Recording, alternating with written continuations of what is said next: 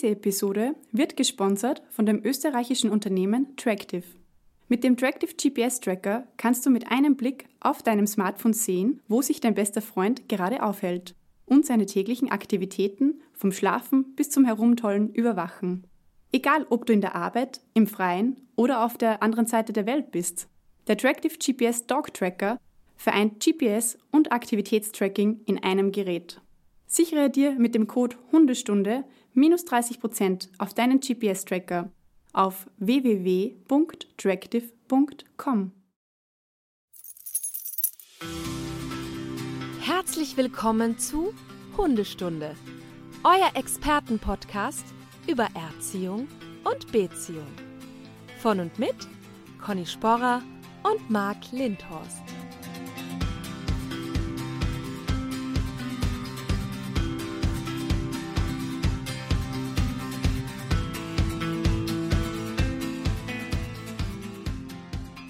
Wunderschönen guten Morgen, Conny. Schönen guten Morgen, Marc. Du siehst ein wenig erschöpft aus. Was hast ja, du getan? bin ich auch. Ich habe gestern eine Dosis Asterix bekommen. Asterix? Das ist ja, ja spannend. Ja, meine Oma hat gesagt Asterix. Also für sie ist das der mhm. Impfstoff, der, der, nennt sich Asterix bei ihr. Genau, und ich hoffe, dass sich äh, jetzt auch die Superkräfte langsam sich einstellen. Asterix. Ja, ich bin gespannt. Das ja. wird sich ja gleich zeigen, wie ja. super das wirkt. Nein, ich bin echt ein bisschen matt. Also das äh, ist tatsächlich jetzt ähm, so ein bisschen grippeähnlich. Aber wie du siehst, ich sitze hier. Ich bin ja. bereit. Ich bin vorbereitet. Es kann losgehen. Ich muss also, Achtung, keine Angst haben, dass oh. diese Folge nicht wie, wie immer hervorragend wird. Marc, du solltest ins Fernsehen, echt. Also mit deinen Überleitungen, ehrlich, da können viele noch was lernen. Ja, falls jemand Interesse hat, ich wäre bereit. Also ich moderiere alles durch zur Not. Ja, ja also Anfragen Dann immer Rudi Carell. Super. ja, das könnte ich mir vorstellen. Du kennst den noch? Ja, natürlich. Ja natürlich. Hier am laufenden Band, dann sagt ihr das auch was, ne? Na, das jetzt nicht mehr. Ich kenne nur Lass dich überraschen. Oh, das müssen wir mal nachholen. Am laufenden Band. Da liefen dann auf so einem Fließband so Gegenstände und die Leute mussten sich die merken also nacheinander in einer ja. gewissen Zeit und alles, was sie sich gemerkt hatten, durften sie dann behalten. Ach, ach ja, doch, doch, ja. doch, jetzt, jetzt kommt es durch. Ich halt, mhm. Stimmt, stimmt. Da würde ich ja ach, versagen. Mega, ja. Nach cool. drei Gegenständen wüsste ich schon gar nicht mehr, was vorher kam. Das ist aber nicht schlimm. Ja, schön.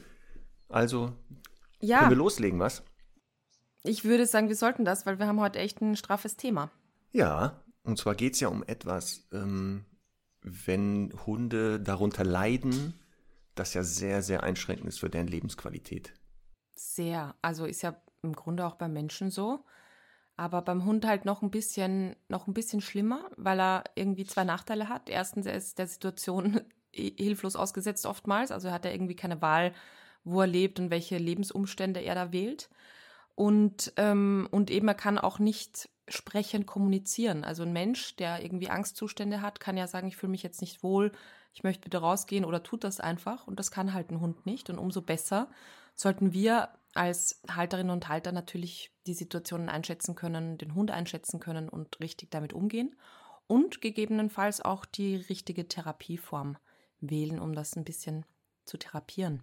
Genau, da kommen wir später drauf, dass wir, mhm. wenn es um Therapie geht, so ein bisschen auch äh, aus unserer Erfahrung schöpfen und so ein paar Kundenbeispiele und Kundenfälle vielleicht nehmen, wo wir sagen, das waren so Fälle, die auch vielleicht uns sehr stark mitgenommen haben, weil ich selber, ähm, wenn das Thema Angst ist bei Hunden, ähm, mitleide. Also ich bin da ehrlich, mm. ich mhm. leide da richtig ja. mit. Und das sind auch Fälle, die ich gerne äh, Mitarbeitern gebe, die da hochmotiviert sind und da topfit sind, weil das ja. echt für mich der Horror ist, teilweise. Ja. Auch weil das Training und die Therapie ja sehr kleinschrittig läuft. Genau. Und viele Menschen einfach diesen Willen oder diesen Durchhaltewillen auch nicht haben, weil die dann schnell Erfolg ja. wollen, ist das natürlich Total. immer so ein ganz heftiger Prozess.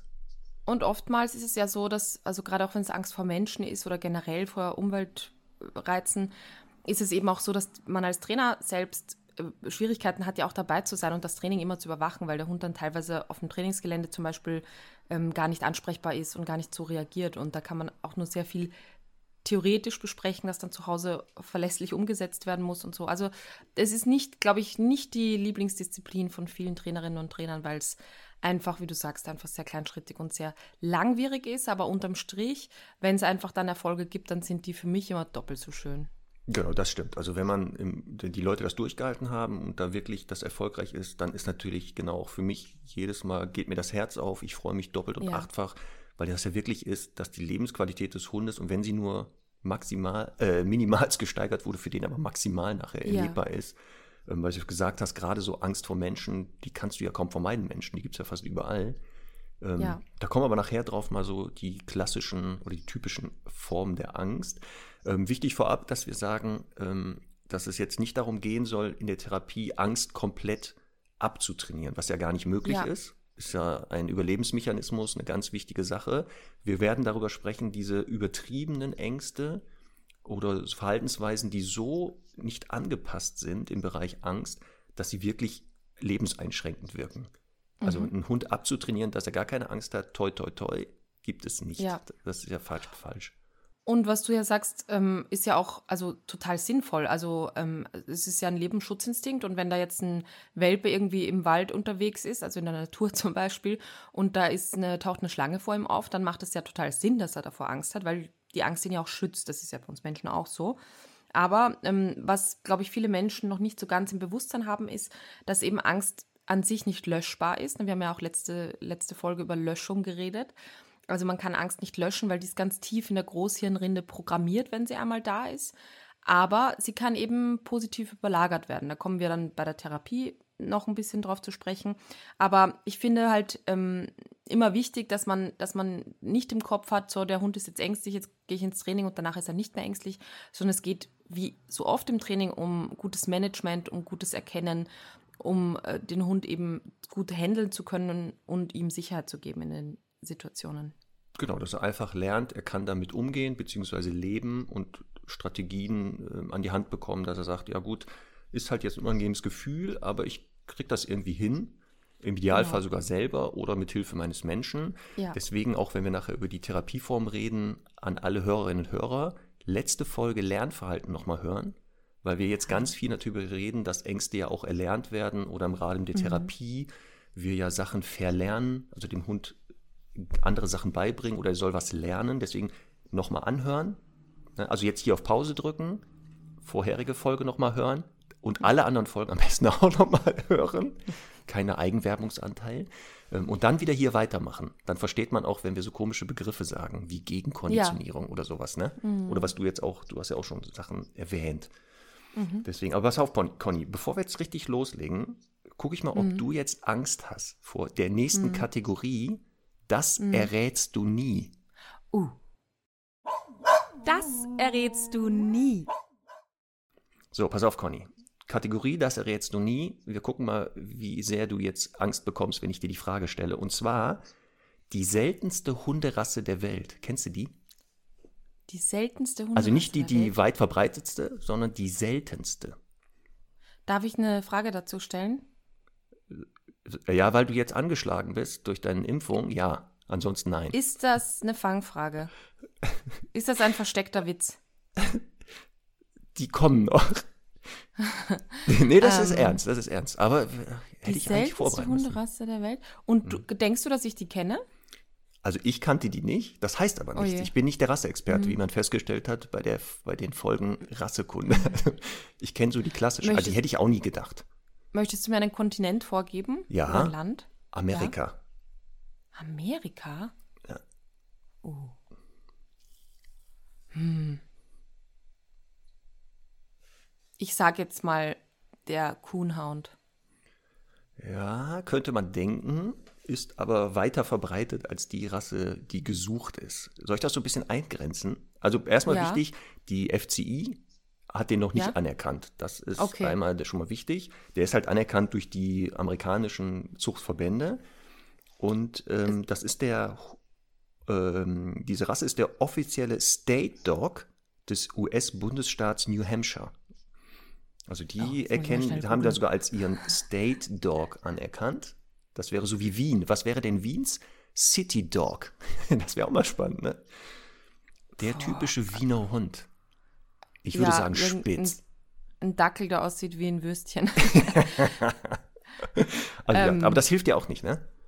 Nein, das hilft Ich sage ja auch, das ist nicht. aber auch Horror. Das ist auch Horror, weil die ja wirklich sehr selten ist. Ich habe die auch, also ich, nur als ich das äh, recherchiert habe, Bilder gesehen.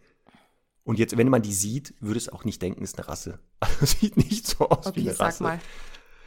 Also äh, es wurden, also das Problem war, diese Rasse gab es kaum noch und dann wurde das wie bei vielen Rassen, wurde die wieder versucht zu retten, Mhm. indem man dann kurzhaarige Bernardiner, Mhm. belgische Schäferhunde und die Hunde von Eskimos, Inuit gekreuzt hat. Und Mhm. da kam dann ein Hund raus, der diesem Hund, den es wohl mal gab, der Indianer, der also Ureinwohner Nordamerikas, am nächsten kommt. Und die gesuchte Rasse nennt sich Chinook. Ja, die habe ich schon mal gehört. Ja, ich noch Ähm, nie. Wie buchstabiert man das? C-H-I-N-O-O-K. Also jetzt alle Hörerinnen und Hörer einmal googeln. Chinook. Das ist der Hund, der Ja, ich, seltenste, die seltenste Hunderasse. war schon am. Anschlag bei mir. ja, Okay, da finde ich erstmal irgendein militärisches Flugobjekt. auch nicht schlecht. Soll aber ein Hund sein. C-H-I-N-O-K. C-H-I-N und Doppel-O und dann ein K. Der Ja, Chinook. wirklich. Oder Ja, ich das kann es, wenn ich das jetzt falsch ausspreche, ich bin jetzt nicht da so bewandert. Ja, okay. Aber, also ich gehe jetzt mal, das findet nicht mal Google. Also ein Und? indigenes Volk Nordamerikas. Ah ja, okay. Das Mhm. so, ha- also nach denen ist das benannt und die hatten halt diesen Hund, Aha. die den eingesetzt haben, wie viele Hunde ursprünglich die Funktion hatten als Jagdbegleiter und Lastenzieher, weil da gab Mhm. es wohl den Einsatz des Pferds noch nicht. Und so ähnlich, wenn man den sich anguckt, das ist heute auch noch so sein Hauptgebiet, so Lastenziehen, also ähnlich wie Schlittenhunde. Mhm. Sieht aus wie ein Schäfermischling. Wollte ich gerade Ja. sagen, ne? Aber Ja. ist halt, wie gesagt, Cool. die seltenste Hab ich wieder was gelernt. Haben wir wieder was Toll. gelernt. Ja. Siehst du? Und du hast Sehr keine cool. Angst bekommen, sondern souverän Im wie immer hast du gesagt, die Herausforderung nehme ich an. Ich habe die Bedrohung wahrgenommen, die mir Mark hier bietet, habe aber sofort erkannt, ach, kannst du aussitzen. Sitzt du locker aus. Ja, wart mal ab, ich hätte auch noch ein äh, das Turnier für heute, für, für dich. Ach, so, ein nicht vorbereitetes? Ein total vorbereitetes. ja, ja, ja. Also, wenn wir jetzt über Angst sprechen, Marc, dann Ja. sollten wir ähm, zu Beginn trotzdem noch ein bisschen differenzieren. Äh, wa- was ist Angst eigentlich und was ist, was ist Unsicherheit, was ist Furcht und all diese Dinge? Genau. Das ist nämlich immer wieder die Frage, ähm, wo ist da der Unterschied? Weil mir oft Hunde vorgestellt werden als ängstlich. Und wenn ich mir die dann angucke, sehe ich, nee, Angst in dem, oder ängstlich sehe ich nicht, eher unsicher. Das sind unsichere Hunde. Und Unsicherheit und Angst sind zwei verschiedene Paar Schuhe, die auch nachher trainingstechnisch anders behandelt werden sollten. Man darf das halt einfach nicht verwechseln. Weil Unsicherheit ist eigentlich ein Persönlichkeitsmerkmal. Also Ja. es gibt ja dann diese Grundtypen bei allen Lebewesen, hat man festgestellt, diesen A- oder B-Typ. Und da ist bei diesen B-Typen, das sind so eher die scheuen, zurückhaltenden, nicht so nach vorwärts gehenden, da kommt auch der Faktor Unsicherheit als Persönlichkeitsmerkmal ins Spiel. Deswegen ist das eher nicht mit Angst zu verwechseln. Und das heißt eigentlich nur, wenn ich so ein unsicherer Typ bin, dass ich in einigen Situationen eher mich zurückhalte, aber nicht panisch werde oder Hals über Kopf reagiere und sage, oh Gott, oh Gott, ich will hier weg, sondern sage, ja, aus einer gewissen Distanz gucke ich mir das an und schau mal, was da passiert und bin noch aktiv interessiert. Und das ist nämlich der Unterschied bei unsicheren Hunden. Die gehen auch mal weg und gehen so einen Bogen, aber die gucken und eigentlich sind die Mhm. Sind neugierig, wie neugierig. Sau und wollen da eigentlich schon hin und sagen, ach, was ist denn das? Die haben nur noch keine Strategien. Also Ja, das, ich finde, das er erkennt man auch bei den Welpentests so spannend, dass da wirklich ein Wurf ist. Und da gibt es ja zum Beispiel den Test mit dem Tisch, wo man den Hund auf die, in die Mitte des Tisches stellt, den Welpen, der sechs Wochen alt ist, und mal schaut, was passiert. Und dann gibt es wirklich welche, die rennen quasi mit Anlauf und würden sich da die Kante runterstürzen, weil die halt überhaupt keinen keinen Selbstschutzinstinkt haben und sind da eher so ein bisschen die, die Draufgänger. Ähm, ist ja auch nicht unbedingt eine, eine positive Eigenschaft, je nachdem, was man halt braucht und will. Und dann gibt es halt Hunde, die sitzen ganz verschüchtert in der Mitte des Tisches und haben große Augen und wissen jetzt nicht, äh, wie es weitergeht und alles wackelt und so. Und da sieht man wirklich dran, das ist nichts äh, Vererbtes im Sinne von eben der ganze Wurf ist total unsicher oder schlecht sozialisiert erstmal, sondern das ist wirklich Persönlichkeit. Genau, wobei, wenn wir nachher über Angst reden, es, ähm, Studien zeigen, das ist schon vererbbarer, diese, Absolut. dieses, Ja. äh, was wir gleich da definieren.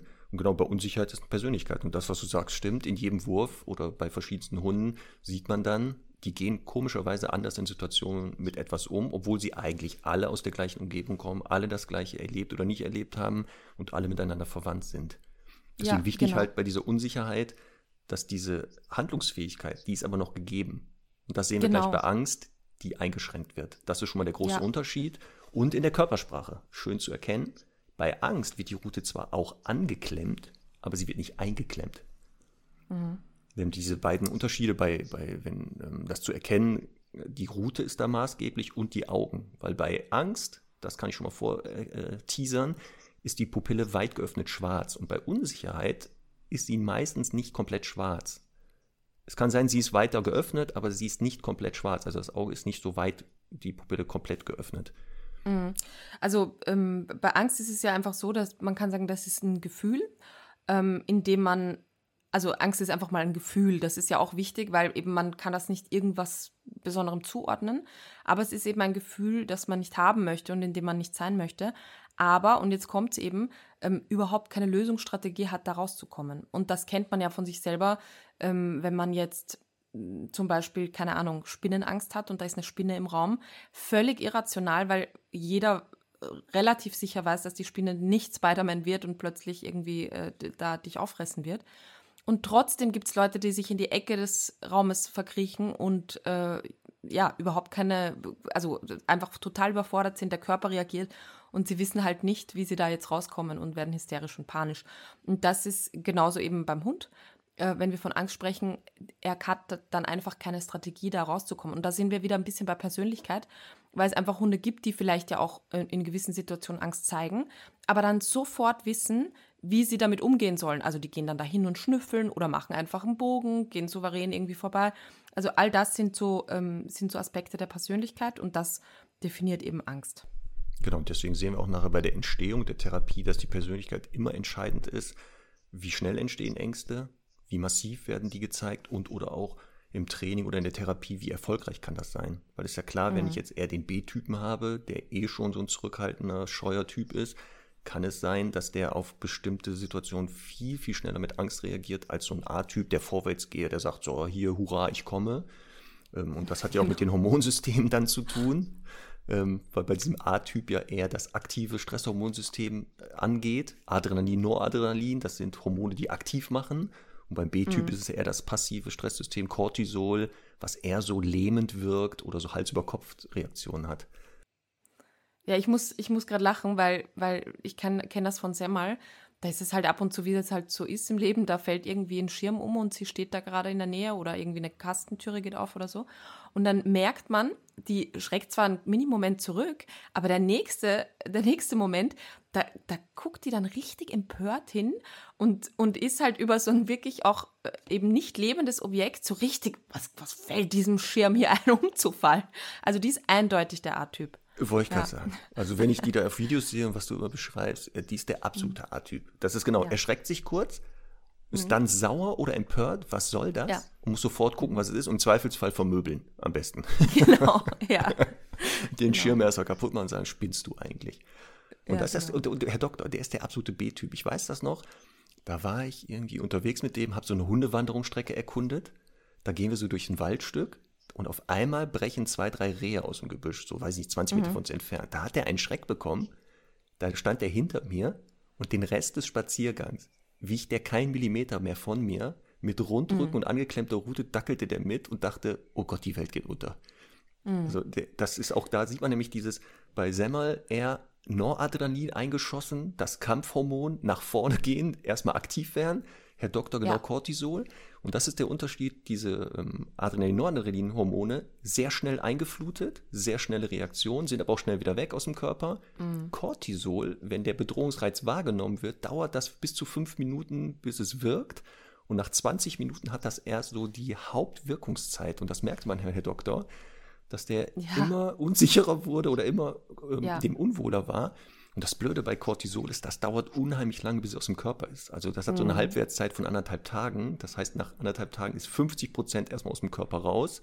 Und so nach ja. drei, vier Tagen ist dann manchmal erst der Normalzustand. Ja, ich habe sogar mal gehört, vielleicht. bis zu zwei Wochen kann das dauern. Also das ist ja eben. Im schlimmsten Fall. Das, ja.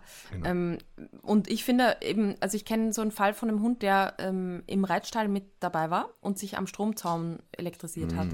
Immer und gern genommen. Da ist ne, auch immer, also klassischer Reitstall, Reitstall-Syndrom, das passiert leider irgendwann immer.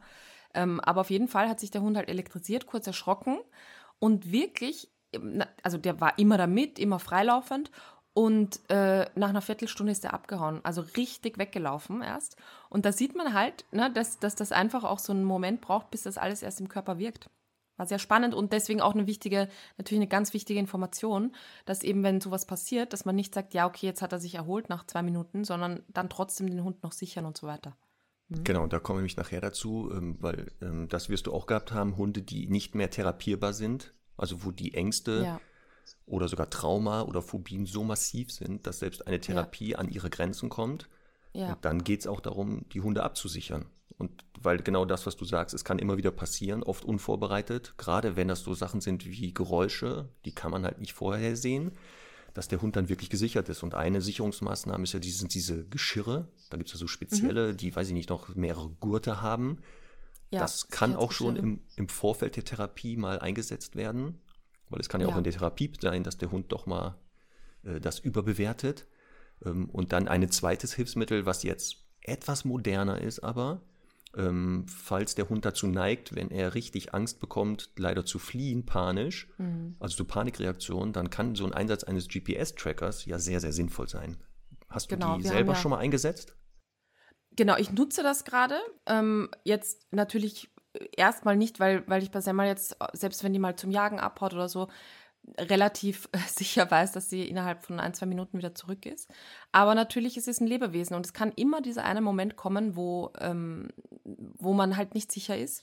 Und ähm, da finde ich das halt einfach ein ganz praktisches Tool. Also wir haben ja heute auch einen Partner für diese Episode und ähm, so ein Tractive-Teil ist wirklich einfach ganz schlank am äh, Körper angebracht sozusagen und äh, oder am Halsband oder auf dem Geschirr.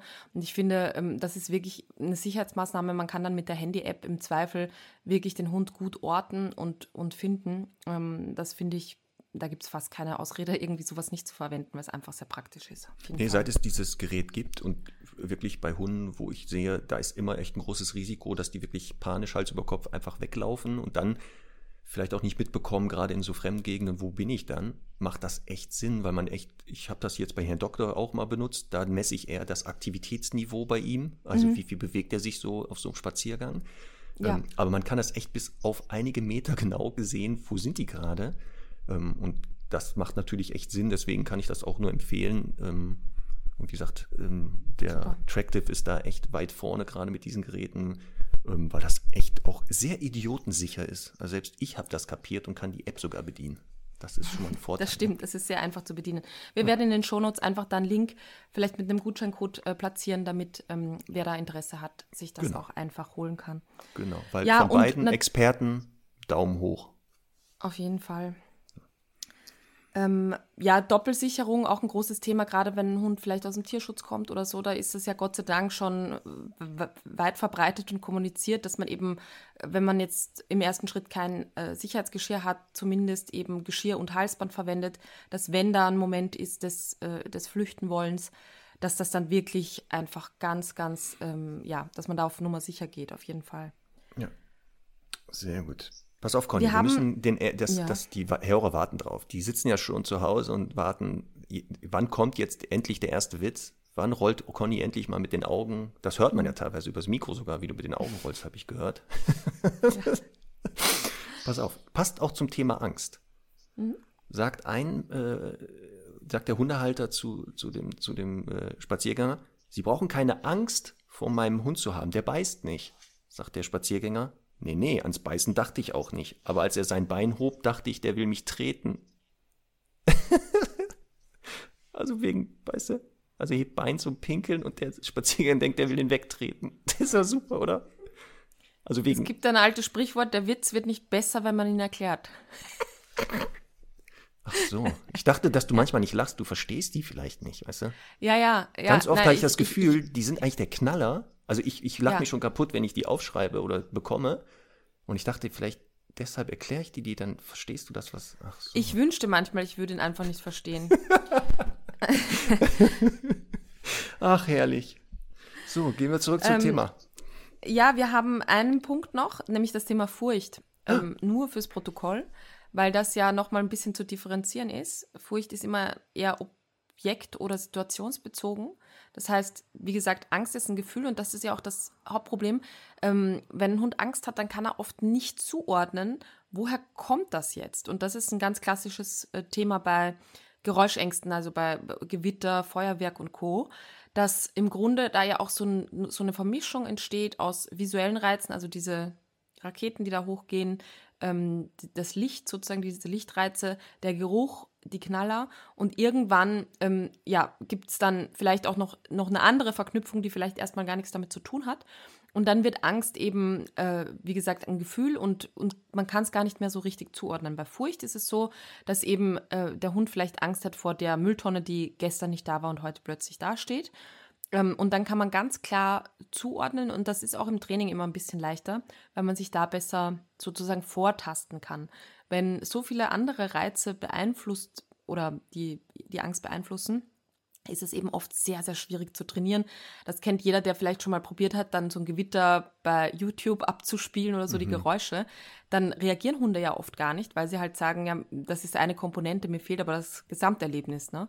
Ähm, genau. Schade, weil das wäre natürlich sehr viel einfacher, das so zu trainieren. Ja, es sind auch nachher diese Geräusch-CDs, die man ja einsetzen kann. Ähm, Habe ja. ich auch bei einigen Hunden die Erfahrung gemacht, dass die relativ schnell darauf nicht mehr reagieren, aber dass das bei den Originalreizen null hilft also null geholfen mhm. hat. Das heißt nicht, dass es mhm. sinnvoll sein kann, aber ich warne da ja. schon mal Neugierige, die denken, ach, ich nutze, also ich kaufe mir jetzt so ein Ding und dann ist der Hund rubbel die Katz geheilt. Äh, na, ist es Teil eines Trainings oder der Therapie?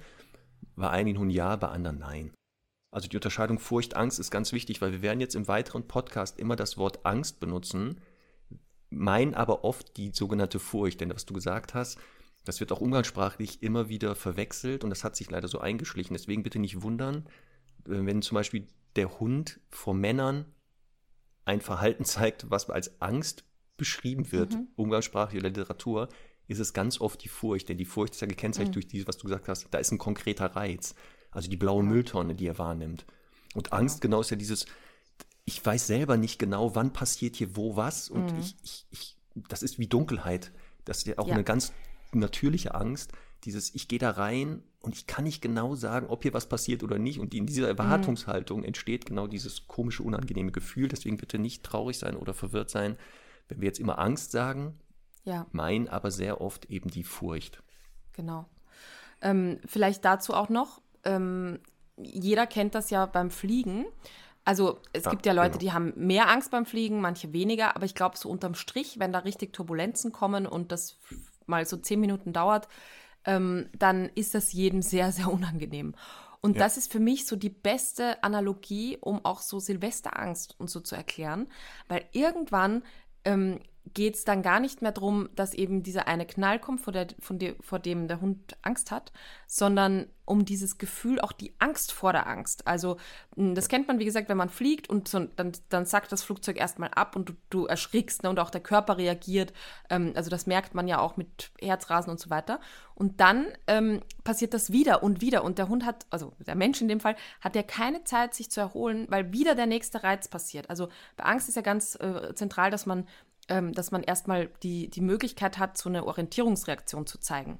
Und das ist eben bei, bei dann echter Angst, wie bei auch Silvester oder einem Gewitter, oft gar nicht möglich, weil wieder der nächste Reiz und der nächste Reiz kommt und man eben keine Zeit hat, sich zu erholen. Und da kann man eben so dieses Flugbeispiel, finde ich, ganz gut ähm, nehmen.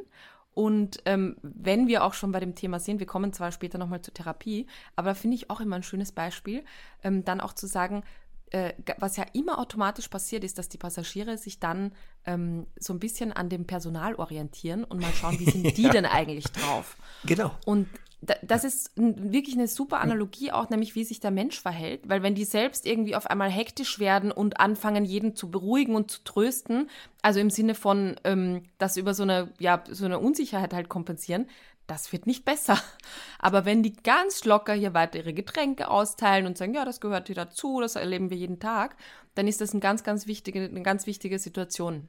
Genau, sehr gutes Beispiel, diese Fluggeschichte, wie Mensch und Hund sich ähneln, wie unterschiedlich Menschen genau auf sowas reagieren. Und ich mache ja. das genauso. Wenn irgendwas komisch mir erscheint während des Fluges, gucke ich sofort auf die Stewardessen und Stewards und gucke, genau. wie reagieren die. Und wenn ich sehe, dass die relativ entspannt und cool bleiben, weiß ich, alles ist gut. Wenn ich merke, ja. genau, bei denen weitet sich die Pupille, ja. die wirken ein wenig angespannter und dynamischer als sonst, dann weiß ich, okay, irgendwas ist hier nicht mehr so ganz normal, weil auch sie reagieren mhm. schon unangemessen. Ähm, und das ist ein sehr gutes Beispiel, genau, weil es genau das ist. Ich, wenn ich auch fliege, sehe ich das ja, dass einige dann wirklich beim ersten Luftloch kurz erschrecken und dann feststellen, ah, ist alles gut, dann lesen die weiter. Das sind ja. so die aktiven Stresstypen, ne? die beschäftigen sich dann und handeln das irgendwie. Und die anderen, die genau lauern darauf, gleich passiert es wieder. Das ist, was ja. du sagst, diese Angst schon vor der Angst. Man erwartet das und mhm. kann gar nicht mehr entspannen, weil man weiß, weiß nicht genau, kommt es, kommt es nochmal, was war das jetzt eigentlich? Genau. Und das ist, was der Hund auch empfindet. Deswegen ist das ein schönes Beispiel, dass die Menschen auch mal wissen, auch im Rahmen der Therapie nachher, ähm, was passiert da gerade bei meinem Hund und was geht so in dem vor und damit auch manchmal die Erklärung haben, warum einige Sachen nicht funktionieren oder warum reagiert der so über. Genau. Und da sind wir halt sehr schnell auch eben bei, bei, so, bei so einer ähm, ja, generalisierten Angst, die dann halt häufig, also beim Menschen wäre es dann, was weiß ich, der hat schon Angst vor dem Taxi, weil das Taxi ihn immer zum Flughafen bringt oder ähm, eben vor dem Flughafengebäude und vor diesem ganzen Thema. Ähm, beim Hund, also Mensch, Menschen können das ja immer ein bisschen rationaler betrachten, aber ein Hund kann ja eben wirklich ganz, ganz ähm, komische Verknüpfungen auch haben. Und so als Beispiel, ähm, meine äh, Ridgeback-Hündin Abby, die hatte eine Zeit lang Angst vor, äh, vor dem Autofahren. Und ich habe das nicht verstanden, warum das äh, irgendwie war, weil die immer total gechillt und wirklich einfach stundenlang komplett entspannt im Auto war. Und dann ist mir, dann habe ich versucht, diesen Weg sozusagen zurückzuverfolgen und ähm, mir ist bewusst geworden, irgendwann, ich habe den Radio, also als es noch diese Druckknöpfe gab, äh, den Radio ähm, mal äh, programmiert und dann habe ich gesehen, dass die vollkommen gestresst, gehechelt, aufgestanden ist im Kofferraum und auf einmal total gestresst war. Und ich habe so gedacht, hä, was, was ist denn jetzt los? Und das macht ja, wenn man diese Taste lange hält, immer so ein Piepgeräusch. Mhm. Und dann ist mir eingefallen, ähm, dass ich, als ich die bekommen habe, habe ich die viel fotografiert und dann äh, mit so einer Digitalkamera und da muss man ja immer kurz die, die ähm, Auslösetaste halten, um das scharf zu stellen. Und dieses Scharfstellen und diese sie fixierende Linse, hat dazu geführt, dass die halt Angst hatte, weil sie plötzlich total bedroht wurde durch diese Linse in ihrer Wahrnehmung. Und dann hat das dieses Piepgeräusch gemacht. Und dieses Piepgeräusch, also es war ein ganz spezieller Ton, der hat sich überlagert auf alle möglichen ähm, Geräte und Situationen. Auch äh, eine Spülmaschine, die dann mal fertig war, ähm, auch immer äh, total gestresst aufgestanden plötzlich. Und eben dann auch irgendwann eben äh, im Auto, als ich diese Radiosender programmiert habe. Und dann ist die plötzlich nicht mehr ins Auto gestiegen. Dann habe ich die einfach eine Woche nur im Auto gefüttert und alles war wieder gut. Aber trotzdem finde ich halt einfach total spannend, wie, wie sich so Ängste ähm, ja, überlagern können und wie, wie das, ähm, was es da für Verknüpfungen und Fehlverknüpfungen letztlich auch gibt. Deswegen wichtiger Tipp und Hinweis, sobald ähm, jemand feststellt, der eigene Hund könnte Angst haben oder eine Angst entwickeln, nicht warten bitte sondern relativ schnell, wenn es nötig ist, eine Therapie beginnen, weil der Therapieerfolg auch abhängig ist, wie zügig beginnt das. das was du gerade genau. sagst, im schlimmsten Fall passiert nämlich, dass Hunde anfangen, Reize, die ursprünglich die Angst auslösen, auf andere Reize zu übertragen, die so ähnlich sind. Diese Generalisierung, die du angesprochen hast. Und plötzlich reagiert der Hund nicht nur auf das Silvesterfeuerwerk, sondern eine Autotür, die sich gar nicht anhört wie ein Silvesterfeuerwerk, wird zugemacht. Ja. Und plötzlich ja. kriegt er genau den gleichen Zustand, weil diese genau Reize immer ähnlicher wurden und wie gesagt, einfach keine Möglichkeit bestand, sich damit zu beschäftigen. Deswegen, also Tipp wirklich, wenn jemand sagt, ich glaube, mein Hund ähm, hat damit ein Problem, einmal bitte jemanden aufsuchen, der Ahnung hat, der sich das anguckt und dann sagt, ist es therapiebedürftig? Wenn ja, wie? Ähm, und wie gehen wir davor? Aber wie gesagt, da kommen wir ja gleich noch dazu. Ich habe jetzt, Marc, eine Frage. Ja aus der Kategorie Das errätst du nie. Das errätst du nie. Ich bin aber nicht ganz sicher, ob du die Geschichte nicht vielleicht kennst, aber ich finde es trotzdem einfach ein spannendes Beispiel. Habe ich nämlich so in der Ausbildung gelernt mal und ich fand es total spannend. Ah, da kriege ich mal, jetzt schon Angst. Ich kriege jetzt schon Angst. es gab mal einen Hund, der Angst vor Blumenbeeten hatte. Vor was hatte der Angst? Vor Blumenbeeten. Blumenbeet. Mhm, ein Blumenbeet. Ein Beet mit Blumen drin. Und wie, der die entstand, wie die entstanden ist, meinst du? Ja. Ja, der wurde bestimmt von einer Biene gestochen oder sowas, als er eine Blume geschnüffelt hat. Nein, Das war ja lame. Das war ja zu einfach. nein. Was? Das war nicht die Antwort? Nein. Warte mal. Dann war das bestimmt wie folgt. Ähm, der ist irgendwo lang gelaufen und dann. Äh, ah ja, genau. Der ist durch den botanischen Garten gelaufen, wo es ja ganz so viele exotische Pflanzen gibt und so. Und dann dachte Kam der, oh, was ist denn das? Ja. So, dann, dann hat er so eine seltsame Pflanze gesehen, die er noch nie gesehen hat, schnüffelte dran und zack, hat die dem in die Nase gebissen. Das war irgendwie genau so eine fleischfressende Pflanze. Das wäre auch eine tolle Geschichte, ja.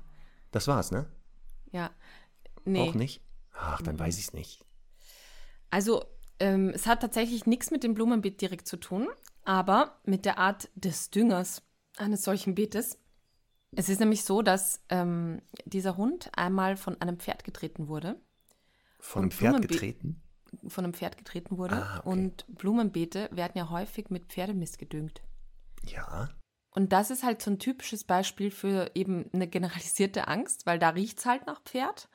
Und der hat aber dann eben folglich nicht mehr nur vor dem Beeten Angst gehabt, wo eben mit Pferdemist gedüngt war, sondern generell eben von solchen eingefriedeten Beeten mit, ich weiß nicht, was so der Auslöser war, die, die Konstellation, die Anordnung der Blumen, ich weiß es nicht. Aber das zeigt halt einfach, wie vielschichtig das ähm, häufig ist und eben wie, wie weit das gehen kann und wie weit das entstehen kann. Und deswegen sollte man, wie du gesagt hast, auch ganz früh mit der Therapie beginnen. Ja, und das erinnert mich an einen eigenen Fall, den ich mal hatte vor, ah, ich glaube, neun Jahren. Da kam auch ein Hund ins Training, der panische Angst hatte, auf Wiesen zu gehen. Also sobald er eine Foto auf die Wiese machen musste, hat er echt äh, fast äh, Durchfall bekommen und ist tot umgefallen. Und die Leute konnten sich das nicht erklären. Und ich habe dann auch alles so abgeklopft. Ist der mal von einer Biene getreten worden? Hat der mal irgendwie da, äh, weiß ich nicht, was gefressen, dass der irgendwie. Und die sagt, nein, nein, nein, also das ist nie passiert. Die waren immer dabei, wenn der auch draußen war und so. Ähm, und dann merkte ich aber, außerhalb der Wiesen war der nicht jagdlich unmotiviert. Also der zeigte schon Interesse an Jagen. Und dann fragte ich so, ähm, haben Sie da mal irgendwas trainiert? Und sagten die, ja, ja, da hatten wir mal eine Trainerin und die hat uns dann so ein, äh, so ein Halsband gegeben. Das hat er umbekommen. Und dann, wenn der gejagt hat, sollten wir auf so einen Knopf drücken. Und dann kam da so ein Wasserstrahl raus, also ein Sprühimpulsgerät. Und das Problem war, dass halt diese Trainerin wohl keine Ahnung von Hundetraining hatte, weil sie das Gerät nicht vorbereitet hat, dem Hund keine Alternativen geschaffen hat, sondern einfach drauf. Dann sind die losgestratzt. Und anscheinend hat er wohl den ersten Impuls bekommen, als er auf einer Wiese war. Und hat leider diese Negativerfahrung nicht mit dem Jagen verknüpft, sondern mit der Wiese. Und da sieht man genau, dass du auch sagst, manchmal ist das wie die Suche der Nadel im Heuhaufen für uns Trainer. Ja. Und dann müssen wir in alle Richtungen denken und auch das Unmöglichste uns äh, aus, Ja. äh, angucken, weil das manchmal der Auslöser war. Und dann ja auch in der Therapie, wir müssen ja an die, also im Idealfall an den ursprünglichen Reiz rankommen, weil wir den ja trainieren müssen. Und uns dann ja so zurückarbeiten wollen eigentlich auf die Reize, die es dann auch vielleicht auslösen. Äh, genau. Aber es ist nicht immer möglich, ne? Es ist, es Nein. ist immer halt wert, viel zu hinterfragen und zu fragen, aber es ist einfach faktisch leider nicht immer möglich. Nee, deswegen Ja. ist auch am Anfang der Therapie nicht wundern, dass wir ganz viele Fragen stellen, erstmal, Genau. ähm, um zu gucken, ist hier nicht schon ein Hinweis? Und dann natürlich, und das ist das Blöde jetzt für die Therapie, muss man sich auch einmal den Hund in der entsprechenden Situation wirklich angucken, also Mhm. die Angst auch einmal noch auslösen im Idealfall, einmal, wenn es geht, ähm, um wirklich zu schauen, welche Reize sind das, wie reagiert der Hund drauf? Zeigt er hier nicht schon Ideen für eine Therapie? Also gibt es hier Hinweise, ähm, wie geht er damit um, damit nachher die optimale Therapie gefunden wird? Deswegen, so schlimm das dann auch ist, ähm, es, nur durch Fragen ist es schwer, manchmal die Ursache bzw. die geeignete Therapie herauszufinden. Genau. Also im besten Fall, auch wenn es mal passiert, gerne auch die Kamera draufhalten, dann erleichtert das natürlich im Training, ähm, den Hund genau in der Situation zu sehen. Dann muss man es auch nicht zwingend hervorrufen. Ja. Jetzt haben wir schon über dieses äh, Phänomen gesprochen. Ähm, wir können ja mal so abklappern, die typischen Ängste, also die Klassiker der Ängste, die Hunde halt entwickeln oder haben. Eine haben wir schon mal am Anfang gehört, die Angst vor Menschen.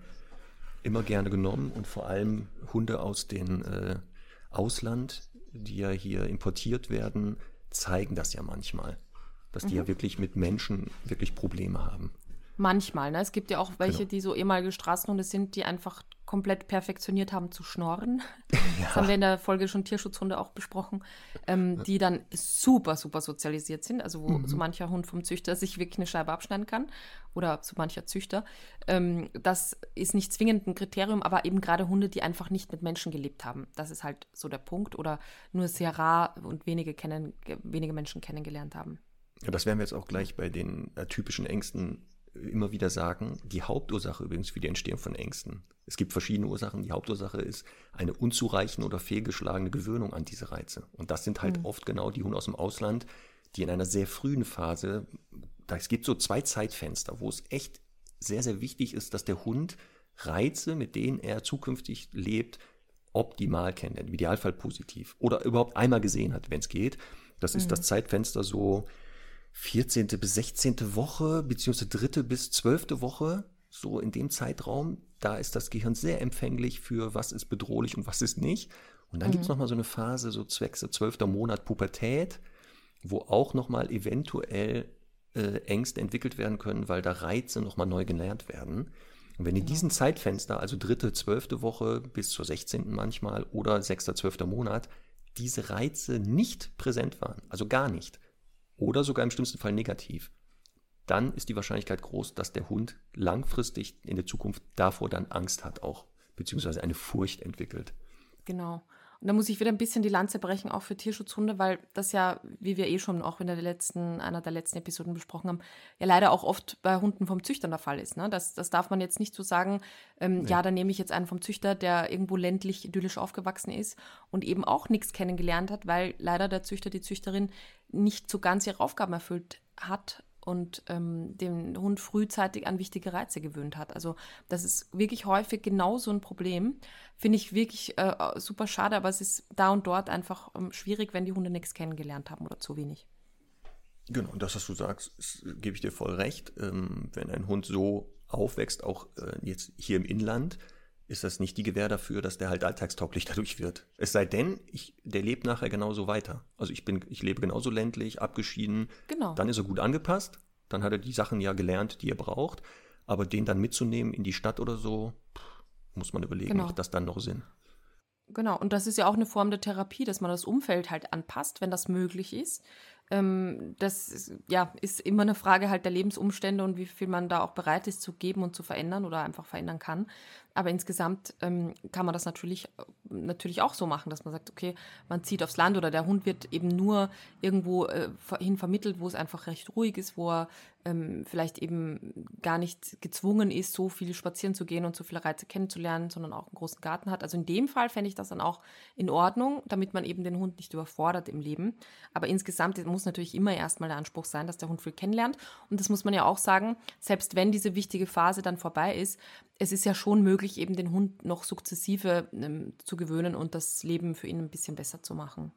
Genau, also jetzt kann sich selber Stress machen, denken, oh Gott, jetzt hat er die Phase ist vorbei bei meinem Hund. Genau. Natürlich können Hunde noch immer lebenslang lernen, nochmal die Folge Lernverhalten nochmal sich anhören. Da haben wir es ja auch gesagt, dass es gibt nur Phasen, wo es halt viel intensiver ist und wo es dann so eine Art Eichung stattfindet des Gehirns. Also wenn ich diesen ja. Reiz in der Phase als positiv wahrgenommen habe, wird der auch langfristig als positiv wahrgenommen. Habe ich ihn negativ wahrgenommen, eher negativ. Und das Blöde bei Hunden ist, in dieser Phase habe ich ihn gar nicht wahrgenommen. Also nie. Beispiel, in der Phase wurde nicht mal ein Kind wahrgenommen, gesehen, nicht mal auf Entfernung. Mhm. Dann kann es sein, dass das Kind danach erstmal als irgendwie unheimlich wahrgenommen wird. So dieses kenne ich nicht, was ist das? Und jetzt entscheidet natürlich die Persönlichkeit. Ne? Wenn ich genau. jetzt einen neuen Reiz sehe, den ich noch nicht kenne, bin ich neugierig A-Typ und sage, ach, gehe ich mal hin, gucke ich mal vorsichtig. Oder bin ich der B-Typ und sage, äh, äh, im Zweifelsfall könnte es bedrohlich sein, ich bin mal hier weg. Genau. Das ist so ein bisschen das Phänomen, ich, ich, ich nenne das immer der Neandertaler in New York City, der da quasi ausgesetzt wird und halt einfach völlig überfordert ist mit der Welt. Und da ist es ja wieder, sind wir wieder beim Thema Generalisierung, also in dieser frühen Phase, ist eben das Gehirn noch so aufnahmefähig wie ein Schwamm und kann eben ganz viele Reize ähm, verarbeiten und eben sagen, so da war, also gerade wenn wir jetzt bei Männern, also Furcht vor Männern sprechen zum Beispiel, ähm, sagt, sagt das Gehirn oder hat das Gehirn programmiert, okay, da war jetzt ein großer Mann, da war ein kleiner Mann, einer mit Bart, einer mit Kappe. Also sind die nächsten zehn Männer, die vielleicht ein bisschen variieren in dieser Optik, sicher auch okay. Und diese Gabe wird aber irgendwann eben im neurologisch quasi auch gestoppt.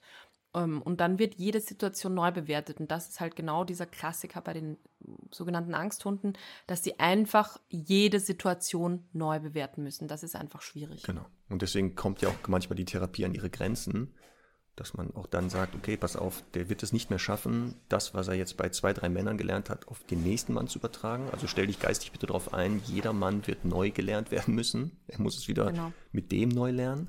Oder er schafft es gar nicht mehr. Und dann, was du sagst, mhm. kann auch sinnvoll sein. Das habe ich leider auch bei einigen Hunden gehabt, ähm, dass wir dann gesagt haben, pass auf, so die Ängste, die er hat, in diesem Umfeld sind gar nicht therapierbar.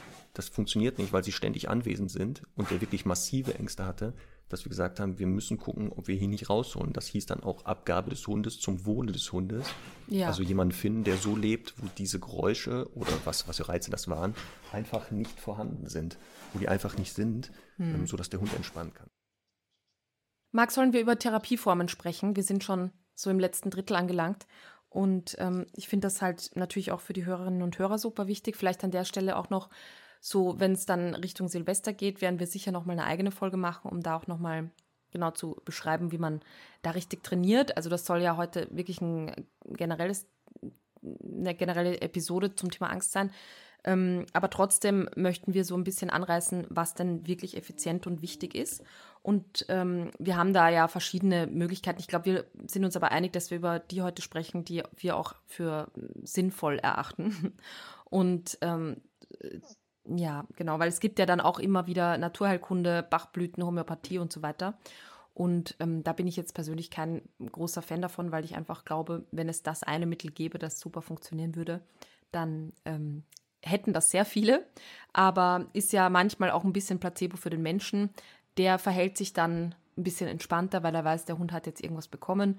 Ähm, dann hat es seine Berechtigung, aber ansonsten äh, für mich nicht das bevorzugte Mittel der Wahl. Ja, das werden wir auch gleich feststellen, dass es selten die eine Therapie mhm. gibt, sondern oft die Kombination, dass wir Sachen kombinieren oder ergänzen. Und da kann die Naturheilkunde natürlich sinnvoll sein. Ich hatte das bei einigen Fällen, wo die sogenannten Rescue-Tropfen nicht nur für den Hund sehr sinnvoll waren, ja. sondern die Leute haben dann zwei Tröpfchen genommen, genau. der Hund zwei Tröpfchen. Und selbst wenn sie nur den Placebo-Effekt dadurch hatten, dass die entspannter sich fühlten, das hast du ja schon gesagt, Stichwort Stimmungsübertragung, hat der Hund gemerkt, irgendwie sind die gechillter, kann ich ja auch mal langsam abchillen. Mhm. Deswegen kann das sinnvoll sein. Aber wie gesagt, als Ergänzung. Ja. Ich sehe das auch als Ergänzung, denn was du sagst, wenn es eine Tablette gäbe oder Tropfen und der Hund wäre geheilt, dann würden wir ja nicht seit Jahrzehnten auf der Wiese stehen und ähm, Therapien langfristige durchführen, sondern sagen, hier ist die Tablette, die bitte geben, Problem gelöst. Gibt es bei Menschen übrigens auch nicht, habe ich gehört. Leider. Ähm, genauso das Thema Medikamente generell. Also ich finde, das wird oft, ich weiß nicht, wie da deine Erfahrung ist, das wird oft viel zu fahrlässig gegeben und viel zu schnell. Ähm, oftmals auch von Tierärzten. Ähm, ich finde, also da ist, das ist natürlich nicht ausgeschlossen. Ich habe so, ich würde sagen, in, in, in den acht Jahren so zwei Hände voll, wo ich wirklich gezielt auch Psychopharmaka ähm, quasi in Betracht gezogen habe, die dann auch gut funktioniert haben. Ähm, in Kombination immer mit Training natürlich. Aber es gibt da einfach manchmal ja auch äh, Fälle, wo es wirklich auch neurologisch einfach irgendwas nicht stimmt und dann muss man natürlich da auch vorgehen. Aber bitte um Gottes Willen nicht ähm, ja, einfach gedankenlos irgendwas, äh, irgendwas geben oder vom Tierarzt annehmen ähm, das ist einfach nicht effektiv. Und da gibt es ja auch eine Unterscheidung. Es gibt ja eben so einen Wirkstoff, Acipromazin heißt der, der die Tiere tatsächlich auch nur lähmt und körperlich, physisch einschränkt. Und im Geiste kriegen sie aber alles mit, sind aber total so ein bisschen so ein bisschen schläfrig einfach. Und das ist natürlich äh, einfach der Super-GAU für den Hund, wenn der eh alles mitkriegt, aber überhaupt keine Möglichkeit hat, sich da zu wehren oder zu flüchten. Und deswegen bin ich da überhaupt nicht äh, davon überzeugt, da sollte man, wenn man mit sowas arbeitet, dann eben eher mit Benzodiazepinen arbeiten, also eher so diese Stimmungsaufheller, die dann manchmal ein bisschen helfen können. Aber also ich würde wirklich auch bei Silvester immer wirklich erst der Hund, der sich absolut das Leben nehmen will, da würde ich zum Beispiel bei, oder bei Gewitter oder so, da würde ich dann mit Medikamenten arbeiten. Ansonsten gibt es so viele äh, Möglichkeiten, Dinge zu adaptieren ähm, im Umfeld und auch zu trainieren, dass das besser für den Hund ist. Ja, da ganz wichtiger Hinweis, also zum Glück Medikamente, die, die du angesprochen hast, die wirklich wirken. Also Pharmazeutika kriegt man zum Glück ja nicht einfach so, sondern die muss der Arzt ja. verschreiben. Ähm, natürlich heutzutage leider übers Internet kann man sich das wahrscheinlich auch besorgen. Und dann ist die Gefahr, das hast du schon angesprochen, es gibt Mittel, die den Hund äußerlich zwar ruhig machen, aber innerlich eben nicht, sondern genau dieses, der mhm. kriegt alles bei vollem Bewusstsein mit, kann aber jetzt gar nichts mehr machen. Und das ist natürlich, wenn es um Angst geht, der Horror. Ja. Du kannst nicht mal mehr weggehen. Also du kannst aus der Situation nicht mehr raus. Mhm. Und das würde natürlich fatal mhm. sein. Ähm, und immer, ich würde auch gucken, das sollte ein Tierarzt sein, der vielleicht im Bereich der Verhaltenstherapie sich weiter geschult hat. Ähm, mhm. Und nicht der Waldwiesen-Tierarzt, weiß ich nicht, der die Kühe auch hier nebenbei noch besamt oder so also ich spreche jetzt nicht an die Kompetenz, aber ich bin kein Tierarzt, ne, Asche über mein Haupt, aber ja. das sollte wirklich jemand sein, der schon weiß. Und genau, ich mache das, habe das auch gemacht, immer in Kombination mit einem Tierarzt. Also wir haben dann auch miteinander geredet und geguckt, wie können wir uns ergänzen und welche Therapieformen sind die sinnvollsten und wie kann er unterstützen zum Beispiel. Genau. Aber auch das, ne, manchmal ist es auch der Einstieg in eine Therapie erst, wenn der Hund über Pharmaka, äh, Pharmazeutika überhaupt ansprechbar wird, was mhm. du beschrieben hast, weil manchmal ist der so wirklich durch, dass man die Angst wirklich erst chemisch aufbrechen muss, mhm. um überhaupt ihn äh, therapierbar zu machen. Ja, und dann haben wir noch die wichtigste Therapieform und die ist eben der Mensch, also der Hundehalter, die Hundehalterin als Therapeut. Und zwar, ähm, weil wir ja auch mit den Hunden eben eng zusammenleben. So ein bisschen sind wir ja eben äh, Mama, Papa für den Hund ähm, und geben ihm natürlich durch unser Verhalten im Alltag auch ganz viel Sicherheit. Und ähm, da ist es halt einfach super wichtig, wirklich zu sagen, ähm, wir äh, leben einfach auch äh, klare Strukturen und Aufgabenverteilung vor. Und das ist jetzt ein ganz entscheidender Punkt. Die Menschen, ist meine Erfahrung, äh, beschäftigen sich ganz oft damit, wie können sie in der angstauslösenden Situation richtig vorgehen. Aber es geht zu wirklich 90 Prozent darum, auch wie verhalten sie sich sonst im Alltag, wo gar keine Angst vorkommt, damit der Hund sich in einer Angstsituation eben auch auf sie verlassen kann. Und da ist es eben ähm, ganz wichtig, genau die Themen, die wir in der allerersten Episode besprochen haben, aber sonst natürlich auch immer wieder auch ähm, aufgreifen, dem Hund im Alltag in, an tausend Stellen, wo es vielleicht auch gar nicht nötig ist, Sicherheit geben. Wenn er ein Geräusch hört, innerhalb der Wohnung abchecken gehen wenn er, ähm, wenn wir das Haus verlassen, ihn einmal warten lassen, links und rechts schauen, wenn wir äh, zum Beispiel den Hund aus dem Auto holen, auch nochmal warten lassen, links und rechts schauen, damit der Hund wirklich im Alltag ganz, ganz viel und oft an jeder Stelle lernt, mein Mensch ist ein absoluter Checker und für Sicherheit zuständig.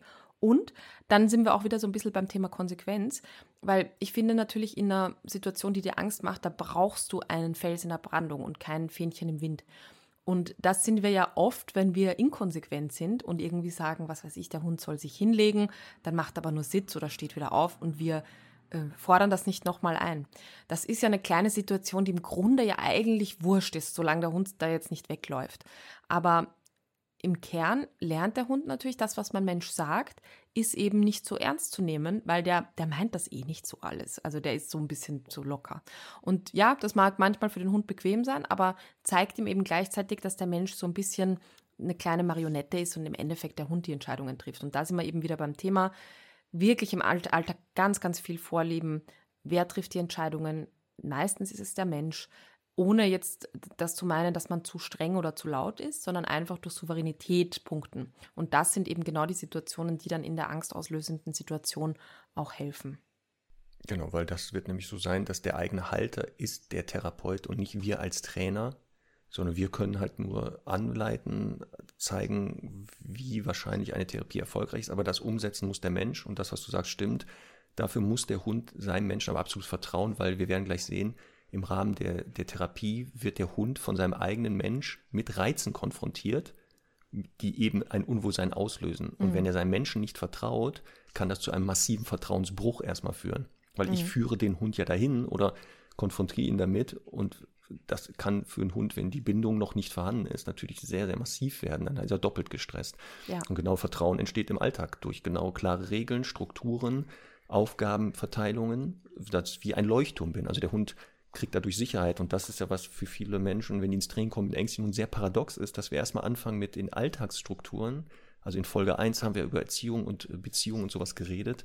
Ähm, wo soll der Hund demnächst liegen? Wer geht zuerst raus? ähm, was soll der Hund da machen? Und die Leute wollen eigentlich direkt, weiß ich nicht, mit Menschen trainieren, wovor der Angst, Angst hat. Das mhm. ist aber äh, der Schritt fünf, der noch gar nicht dran ist, sondern genau, es geht erstmal darum, Vertrauen schaffen. Ja, genau. Das heißt auch Entscheidungen dem Hund abnehmen, weil er würde sich ja in einer Situation, wo er Angst hat, anders entscheiden vielleicht. Und er muss mir ja vertrauen, wenn ich jetzt sage, komm, mach das mal so oder so, dass er sagt, ja gut, komm, deine Entscheidungen im Alltag sonst sind ja auch sinnvoll, dann kann das ja hier vielleicht auch mal helfen. Absolut. Das stimmt, das ist der erste Teil eigentlich. Ne? Ich finde das so toll, Marc. Es beginnt gerade ein mega Gewitter bei mir draußen. So richtig oh. passend zur Folge. Ich hoffe, das ist nicht zu laut für die Hörerinnen und Hörer. Ähm, ja, kann ja dann genutzt werden für genau, vielleicht ein bisschen geräuschempfindlich sind, die hören den Podcast. Ich habe ganz viele äh, Bilder gesehen, wie Menschen unseren Podcast hören und was die Hunde dabei machen. Ja. Und frecherweise pennen die meistens. Ja. Also ich weiß nicht, ob ich wir glaub, so langweilig sind oder so entspannt. Ja. Das kann natürlich positiv gesehen werden. Ne? Also wir haben so entspannende Stimmen. Ich mache die auch noch ein bisschen tiefer, ein bisschen smoother. Dann können die Hunde noch schöner entspannen und werden noch ruhiger. Wir, wir, sollten, wir sollten noch über ähm, die, also eins wollte ich noch sagen zum Thema ähm, Beziehung auch. Es darf, man darf natürlich keine Sinnkrise kriegen, wenn man, wenn der Hund jetzt trotzdem Angst hat in manchen Situationen und man eine gute Beziehung hat.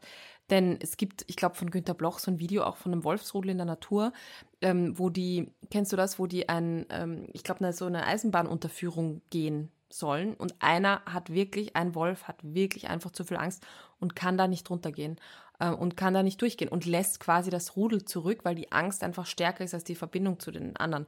Und das zeigt natürlich, also das kennt man ja eben auch aus der Menschenwelt, ähm, da kann die Mama hundertmal sagen, äh, habe ich, hab ich erst gestern erlebt bei meiner Impfung, die Blutabnahme tut nicht weh, die tut nicht weh.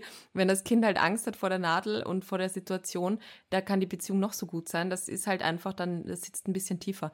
Deswegen, also da, das ist ein Element davon, aber wie gesagt, es ist nicht äh, das, das eine alles Entscheidende. Das sicher an, an den eigenen Hunden. Ich glaube schon, dass ich zu Herrn Doktor und jetzt auch zu Charlie eine sehr gute Bindung aufgebaut habe, dass die aber trotzdem auch noch Ängste teilweise haben.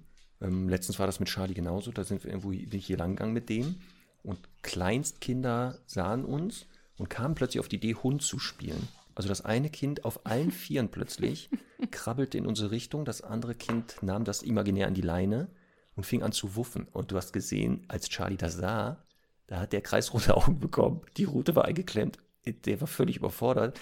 Der kennt zwar Kinder, aber nicht in der Form. Ähm, und ja. das hat der trotzdem gezeigt, auch wenn ich dabei war und der mir eigentlich vertraut. Ist, das, also dieses Vertrauen führte dazu, dass der dann, als ich die Situation gemanagt habe für ihn, schneller entspannen konnte. Ja. Aber der war nicht angstfrei in dem Moment. Genau. Und das ist ganz wichtig, genau, dass die Leute jetzt nicht denken, ach, ich habe ja immer noch keine Bindung, deswegen funktioniert das hier alles nicht. Nee, nein. Aber das ist auch noch ein wichtiger Tipp. Also egal, ob das jetzt ein Mensch ist oder ähm, eben ein Gegenstand, ähm, vor dem der Hund Angst hat, alles, was eben so ein bisschen greifbarer ist, ist immer leichter dem Hund zu, also näher zu bringen. Ähm, ich finde ganz wichtig, dass wenn jetzt zum Beispiel, was weiß ich, da ist jetzt eine Plane irgendwie komisch, die da wackelt, dann sollte der Mensch entweder den Hund absetzen oder auch anleinen sicherheitshalber oder dem zweiten Menschen in die Hand drücken ähm, und wirklich ohne groß den Hund zu, zu bequatschen, dorthin gehen, die Plane vielleicht so ein bisschen abklopfen. Wenn das ein Mensch ist, der gruselig ist für den Hund, dann gerne ganz souverän hingehen, einmal sagen Hallo, ähm, also wirklich sich quasi, also da wirklich auch Kontakt suchen und innerhalb eben dieser Situation dem Hund zeigen, es ist vollkommen okay. Aber, und das machen, finde ich, viele falsch, äh, nicht den Hund so in die Situation zwingen oder sagen, ja, schau mal, ist doch alles okay, sondern einfach dem Hund vorleben, ich checke das, das ist in Ordnung und dann geht es auch wieder ganz normal weiter. Und da haben wir ja darüber geredet, wie verhalten sich die Menschen mit ängstlichen Hunden in solchen Situationen. Ja. Und da ist es genau wichtig, ähm, schon ernst zu nehmen, dass der Hund da gerade, äh, dass es nämlich gut geht, aber jetzt sich nicht mit ihm beschäftigen. Das ist genau. ja so leider eine menschliche Reaktion, den Hund dann zu betüdeln, ach nein, guck mal, das ist doch nur der Onkel Gerd, du musst keine Angst haben. Genau. Ähm, sondern was du sagst, ist eigentlich viel besser wäre das zu sagen, ja, da ist der Onkel Gerd, ich beschäftige mich mal mit dem und guck mal, wie ich mit der Situation umgehe. Mhm. Du kannst ja mal aus der Entfernung zugucken und sehen, wie ich das sehe. Ich bin entspannt, ich äh, habe das hier im Griff. Und dann kannst du ja, wenn du Lust hast, dazukommen gerne. Also auch das, genau. ne, dieses ähm, auch Lernen durch Beobachtung, Stimmungsübertragung, also ganz viele Effekte kann man da positiv nutzen, vorausgesetzt, es gibt Reize, die im wahrsten Sinne des Wortes greifbar sind. Was mhm. ja bei Gewitter sehr mhm. schwer wird. Also zu sagen, ach, ich fliege mal kurz in den Himmel und umarme hier sechs Wolken und streiche mal einen Blitz. Also das wird etwas schwerer. Deswegen sehen wir, dass das auch in der Ja, Therapie und eben auch nicht abrufbar. Ne? Das ist ja immer bei Angst. Also man kann ja viele ja. Situationen, äh, sei es jetzt Autofahren oder irgendeinem Menschen begegnen, das kann man ja alles immer so ein bisschen umgehen im besten Fall. Ein Gewitter kann man eben schwer umgehen. Also da kann man ja, Musik lauter machen. Therapie, so. Also Therapien ja. von solchen Naturphänomenen oder Geräuschen, die man eben nicht steuern kann, ja. habe ich selber erfahren, ist halt richtig, richtig schwer. Genau. Sehr langwieriges Training und sehr oft auch kaum erreichen wir das Ziel, weil es mhm. einfach kaum möglich ist, das richtig zu therapieren. Ja. Wir müssen jetzt noch schnell über die zwei typ üblichsten Formen der Gegenkonditionierung sprechen, ähm, genau. die übrigens auch in der Therapie, Angsttherapie bei Menschen eingesetzt werden. Da, wie gesagt, ein bisschen einfacher, weil der Mensch eben sprechen kann und auch nochmal genau zeigen kann, oder sagen kann, wie es ihm geht. Ein Hund kann das eben nur zeigen und deswegen ist es ganz wichtig, dass wir körpersprachlich auch kleinste Signale erkennen. Und zwar haben wir hier die einmal die sukzessive Approximation. Das klingt jetzt super kompliziert, das Wort ist aber ein bisschen einfacher auch zu erklären, nämlich eine schrittweise, stufenweise Annäherung. Und ähm, im, auf der Gegenseite oder als zweite Therapieform die sogenannte systematische Desensibilisierung. Möchtest du mal ein bisschen den Unterschied erklären oder wofür diese Therapieformen stehen? Ja, als ich damals vor über 16 Jahren die Ausbildung gemacht habe, da hatten wir zwei Tage das Thema Angst. Ne? Mhm. Da war damals noch Jeanette Psychoda, hieß die. Die war da echt fit drin. Und dann fing die genau mit diesen seltsamen Begriffen an. Also nochmal sukzessive Approximation, systematische Desensibilisierung. Und äh, ich musste das selber nachher noch nacharbeiten und habe mir so eine Art Eselsbrücke dann gemacht, damit ich ungefähr den Unterschied erkenne mhm. bei der grobe Faustregel. Aufpassen, ich bin kein Psychologe, ne? Grobe Faustregel ist bei der sukzessiven Approximation nähere, äh, warte, jetzt muss ich wieder aufpassen. Bei der systematischen Desensibilisierung nähert sich der Reiz dem Hund an. Also genau. Beispiel, ich stehe mit meinem Hund an der Leine und der Reiz, der Angst auslöst, der wird ganz weit entfernt präsentiert und kommt dann so ein Stück näher, sodass der Hund das noch aushalten kann. Genau. Sukzessive Approximation wäre, ich schicke den Hund Richtung Reiz. Also weiß ich nicht, äh, durch ein Apportieren oder eine Suchaufgabe. Oder gehe mit ihm Hund dem in Reiz. die Richtung. Oder gehe mit dem dahin. Mhm. Das ist eine grobe, grobe Definition dieser mhm. beiden sehr komplexen Vorgänge, nur dass man mal so grob weiß. Genau. Ähm, also entweder der Reiz kommt uns näher oder dem Hund, oder ich oder der Hund nähert sich dem Reiz. Das ist so der grobe Unterschied. Genau. Und in beiden Fällen geht es ja wieder darum, erstmal außerhalb der Situation ein Alternativverhalten aufzubauen, dass der Hund dann ähm, quasi abspulen kann, dass er im besten Fall auch sehr, sehr gerne hat und wirklich gut abrufen kann, um sich eben diesem Reiz äh, zu nähern oder beziehungsweise eben den Reiz sich nähern zu lassen. Wir arbeiten tendenziell mehr mit der sukzessiven Approximation, weil es eben leichter ist, dass der Hund äh, entscheidet, wie weit er gehen möchte. Ne? Und ähm, es geht auch bei Angsttherapie immer darum, nicht über den Moment zu gehen, wo der Hund dann wieder in Angst verfällt, sondern wo er so kurze, vielleicht Sequenzen zeigt, er reagiert auf den Reiz, er ähm, zeigt vielleicht körpersprachlich ein bisschen schon, dass er das wahrgenommen hat, aber er kann noch voll gut damit leben. Ich hatte das ähm, kürzlich mit einer Kundin, wo wir ähm, uns, also da haben wir mit systematischer Desensibilisierung gearbeitet und zwar mit so kleinen ähm, Knallerbsen, kennst bestimmt, ähm, so, so äh, Dinge, die man auf den Boden wirft und die schon so einen kleinen Knall machen. Und der Hund hat halt seit dem letzten Jahr, glaube ich, totale Angst vor Silvester. Und der ist aber ein absoluter Balljunkie und das ist an vielen Stellen auch nicht optimal. Aber für dieses Training ist es einfach super, weil wir haben den fünfmal apportieren lassen und dann habe ich erstmal weit entfernt so eine Knallerbse fallen gelassen, so dass der das gerade noch so wahrnimmt und habe gesehen, okay, der reagiert überhaupt nicht drauf und dann bin ich schon drei Meter näher gekommen. Und wir haben ihn, also einmal Knall und dann haben wir ihn apportieren lassen. Und ähm, das haben wir einfach sukzessiv gesteigert, bis sich plötzlich, und das ist natürlich in in einer Stunde ein sehr, sehr großer Fortschritt. Ein Meter neben ihm stand, es hat geknallt, der Hund reagiert kurz, aber äh, widmet sich dann sofort seiner Aufgabe. Also das wäre jetzt klassisch bei Geräuschen, die immer näher kommen oder immer lauter werden, systematische Desensibilisierung. Bei der ähm, sukzessiven Approximation ginge es dann zum Beispiel darum zu sagen, der Hund hat Angst vor äh, anderen großen schwarzen Hunden. Dann wartet im Optimalfall eben auf der anderen Wiese ein großer schwarzer Hund. Und der Hund ähm, geht wieder seiner Lieblingsaufgabe nach. Das kann, wie gesagt, ein Apportieren sein, das kann ein Futtersuchspiel sein, also dass einfach ein Keks fliegt und der Hund es suchen muss. Aber er soll sich natürlich immer wieder kurz mal mit dem Reiz beschäftigen und dann komme ich eben mit dem Hund immer ein paar Schritte näher. Ähm, das kann natürlich auch sein, dass man einen Trick ausführt. Also da weiß jeder so von sich immer ganz gut, was da funktioniert.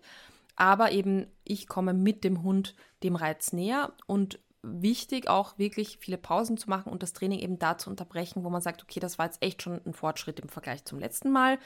Ähm, und morgen oder eine Woche später gibt es dann nochmal eine Chance und ich gehe wieder ein bisschen näher dran. Ne?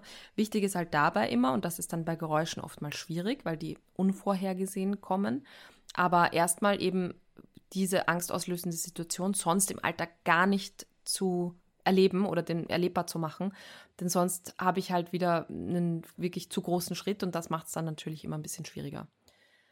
Und das ist halt der Grund, warum halt oft viele Therapien so lange dauern, weil mhm. diese Reize dann auch doch noch im Alltag auftauchen. Also gerade wenn es ja Angst vor Hunden oder Menschen ist, die gibt es ja fast überall. Also mhm. das kannst du ja kaum vermeiden.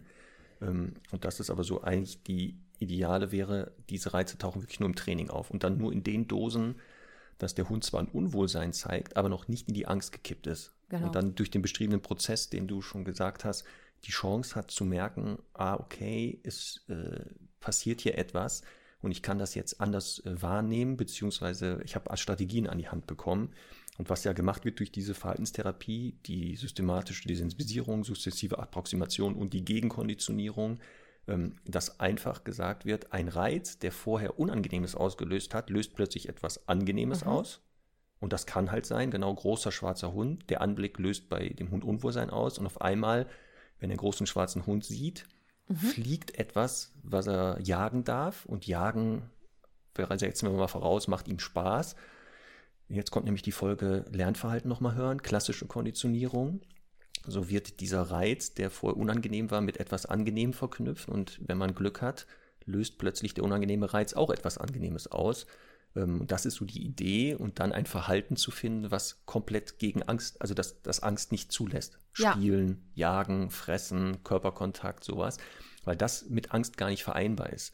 Und das ist so grob gesagt nachher die Idee der Therapie, nämlich die wir hier schildern, ähm, dass der Hund lernt, umlernt einfach. Also die Angst nochmal ist nicht weg, aber er lernt, dass dieser Reiz auch etwas anders auslösen kann, nicht nur Angst. Und da finde ich auch ganz wichtig, nochmal zu sagen, also zwei Punkte habe ich noch einmal, ähm, wirklich zu sagen, auch ein Donner, zum Beispiel wie jetzt hier bei mir, ähm, der ist vielleicht noch nicht negativ besetzt und die Semmel reagiert gar nicht drauf. Und trotzdem stecke ich ihr bei jedem äh, Blitz, den ich sehe, weil da ja danach der Donner folgt, äh, mal prophylaktisch ähm, schon eben, wenn, wenn ich weiß, jetzt kommt gleich der Donner, einen Keks rein, weil ich genau diese Verknüpfung halt haben will. Okay, es, es donnert und es gibt was Gutes. Und genauso würde ich das auch bei Welpen machen, die vermeintlich gar keine Angst vor irgendwelchen Knallern oder Feuerwerken haben. Ich würde das äh, positiv besetzen, sodass die im besten Fall sagen, ah cool, ein Feuerwerk, da gibt es ja immer viele Kekse. Ähm, also wirklich das Thema auch ernst nehmen, wenn der Hund noch keine Angst hat. Es gibt immer diesen einen blöden Knall oder diesen einen blöden Donner, der es dann plötzlich macht. Kein Hund oder die wenigsten Hunde kommen total geräuschempfindlich auf die Welt. Und deswegen ähm, finde ich, das, das ist mir nochmal wichtig. Und dann eine Sache, die kennst du vielleicht auch, wenn du Vorträge zu dem Thema hältst ähm, und das wirklich genau erklärst mit der systematischen Desensibilisierung und sukzessive Approximation und so weiter. Und dann kommt immer diese eine Teilnehmerin, die sagt, ja, aber in der Angstsituation nimmt mein Hund gar nichts zu fressen. genau. Kennst du das? Ja. Genau. Genau, und das ist auch richtig so, weil Angst, also oder Furcht, je nachdem, ja genau das verhindern Nahrungsaufnahme. Und das zeigt, dass das Training leider gerade nicht funktioniert. Also sie befinden ja. sich nicht in einem Therapieprozess, sondern was anderes, weil eigentlich genau der Reiz darf nur so groß am Anfang sein, dass der Hund den wahrnimmt, aber wie gesagt Plan B abrufen kann. Genau. Also er darf Unwohlsein zeigen, ja. aber keine Angst, denn wenn er Angst zeigt, habe ich eigentlich bin ich zu weit gegangen. Dann so ist, ist der Reiz zu stark gewesen. Deswegen kommt diese schrittweise. Das ist halt, wie gesagt, dieses langwierige, und du ja. kannst es leider, und das ist das Problem ja auch, weil bei Angst ja oft das Cortisol eher maßgeblich ist. Das hat ja diese lange Halbwertszeit, deswegen kannst du es nicht täglich trainieren. Also mhm. aufpassen, bitte nicht jeden Tag eine Angsttherapie starten, weil der Körper braucht so drei bis vier Tage, bis der hormonell auch wieder erstmal im, mhm. in, in, im Normallevel ist. Ja. Und das, wie gesagt, verzögert diese Therapie natürlich sehr, sehr lange, weil, was ich jetzt Anti-Jagd-Training kann ich theoretisch jeden Tag machen. Also kann ich ja jeden Tag was üben. Ähm, aber gerade die Konfrontation mit den Reizen, auch wenn sie sehr abgeschwächt stattfindet, für den Hund sehr, sehr anstrengend ist. Absolut. Ja, und die, also genau, welche, ob jetzt systematisch oder gegenkonditioniert, das liegt auch manchmal daran, was für ein Typ Hund habe ich hier. Genau. Also die Persönlichkeit des Hundes kann das auch entscheiden. Wenn ich einen habe, der eher so der B-Typ ist, dann kann die Gegenkonditionierung sehr sinnvoll sein, dass man ja ihn ein bisschen äh, vielleicht aktiver mal werden lässt, weil ja auch Aktivität hier eine Lösung sein kann, äh, mit dem Phänomen der Angst oder Furcht umzugehen, nämlich. Ähm, wir haben ja natürlich noch eine Reihe auch von an Erste Hilfe und Managementmaßnahmen, also so, so beispielhaft eine Box kann sinnvoll sein, dem Hund Rückzug zu bieten. Ähm, es gibt halt äh, verschiedenste Maßnahmen, auch Pheromone und so weiter. Das würde ich gerne mir tatsächlich fürs Silvester-Special aufheben, ähm, da nochmal sozusagen genau zu nennen, was es da für Möglichkeiten gibt. Denn wenn wir, was weiß ich, im Dezember diese Folge machen, dann wird es eh zu spät sein, für das kommende Silvester wirklich gut gerüstet zu sein. Da helfen dann eh nur noch so Notfallsmanagementmaßnahmen. Ähm, Aber wer das Thema auch so ein bisschen ähm, eben Knall, Angst und so jetzt angehen möchte, der hat noch Chancen, dass der Hund das ähm, in diesem Jahr zumindest ein bisschen besser verkraften kann. Also man muss wirklich äh, spätestens jetzt damit beginnen, mit ganz, ganz leisen, kleinen Geräuschen. Das kann auch mal am Anfang nur ein lauter Klicker sein, dann vielleicht so ein, ähm, eine Luftpolsterfolie, ne, die, die oft so bei den Verpackungen mit dabei sind. Ähm, also wirklich mit großer Distanz dem Hund darbieten, da parallel eben Alternativverhalten äh, abrufen, das vorher aufgebaut wurde und da kann man dann schon wirklich auch gute Steigerungen erzielen, aber ähm, eben nicht drei Wochen vor Silvester. Da, da geht nichts mehr mit der wirklich nachhaltigen Therapie. Das werden jetzt auch alle Hundetrainerinnen und Hundetrainer, die hier zuhören, kennen. Genau, im Dezember kommen ganz viele Kunden, die wollen mal schnell ein Training machen, weil der mhm, Hund ja genau. Silvester äh, tausend Tode stirbt. Und wo man dann leider sagt, ja, äh, also wir können das gerne beginnen, aber bis Silvester kriegen wir es nicht mehr hin. Da müssen wir über Plan B sprechen. Aber wie gesagt, da machen wir eine Sonderfolge, die wir aber nicht nur im, De die werden wir vor Dezember schon machen, ja. damit die Leute vielleicht die Chance haben, etwas zu tun und nehmen das dann genau als Spezial, eine Spezialangst Geräusche, also weil das ja ein, eine Angst vor Geräuschen ist, ähm, wie man da vorgehen kann, im vor, also äh, vorbereitend, welche Notfallmaßnahmen, da hast du schon die Box zum Beispiel angesprochen, ähm, bei Herrn Doktor, der seit zwei, drei Jahren massive Probleme mit Silvester bekommen hat im Alter. Mhm. Das kennen leider auch einige Hörer. Mhm. Ich weiß nicht, wie es bei Abby war. Ähm, der hat jetzt plötzlich mit acht, neun Jahren fing er an, mit Silvester mhm. echt Probleme zu bekommen. Dabei hat er selten bis gar nicht da irgendwie Negativerfahrungen gemacht.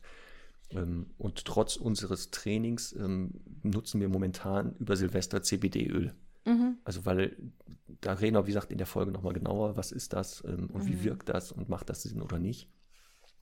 Nur, dass die Leute genau wissen, ja, es lohnt sich trotzdem, wenn man einen Hund hat, wo man sagt, ich glaube, der ist, hat hier Probleme mit ähm, bestimmten Reizen im Bereich der Angst oder Furcht, ähm, sich damit echt zu beschäftigen. Und darum ging es ja auch heute, so ein bisschen die Leute zu sensibilisieren für das Thema. Genau. Ja, damit sind wir eigentlich schon am Ende angelangt. Wir sind ja nicht ganz bei der Hundestunde, aber fast. Ach, aber guck mal, ist doch fast. Das muss man ja auch ein bisschen äh, manchmal so relativieren. Ne? Auf jeden Fall. Eine Stunde ist ja so lang, wie, die, wie wir das sagen. Und jetzt ist halt die Hundestunde um. Hunde nehmen ja Zeit auch vielleicht ein bisschen anders wahr. Ich habe keine Ahnung, worüber wir nächste Woche sprechen sollen. Worüber wir nächste Woche sprechen sollen? Also ich habe äh, natürlich einige Vorschläge bekommen und Ideen und so weiter aber wir ja. haben uns noch nicht darüber ausgetauscht. Nee, das können wir jetzt hier live machen. On, on air. Wir können ja mal durchgehen, Vorschläge, und dann sagen, mhm. besprechen wir nächste Woche drüber. Wir könnten das Thema Jagdverhalten aufgreifen. Oh ja. Ja? Hatte ich sehr viele Nachfragen, ja. Ja. Hund jagt und was soll ich jetzt tun? Dann lass uns das doch machen. Ja. Dass wir nächste Woche über das unerwünschte Jagdverhalten reden. Sehr gut. Ist gebongt. Nehmen wir. Super.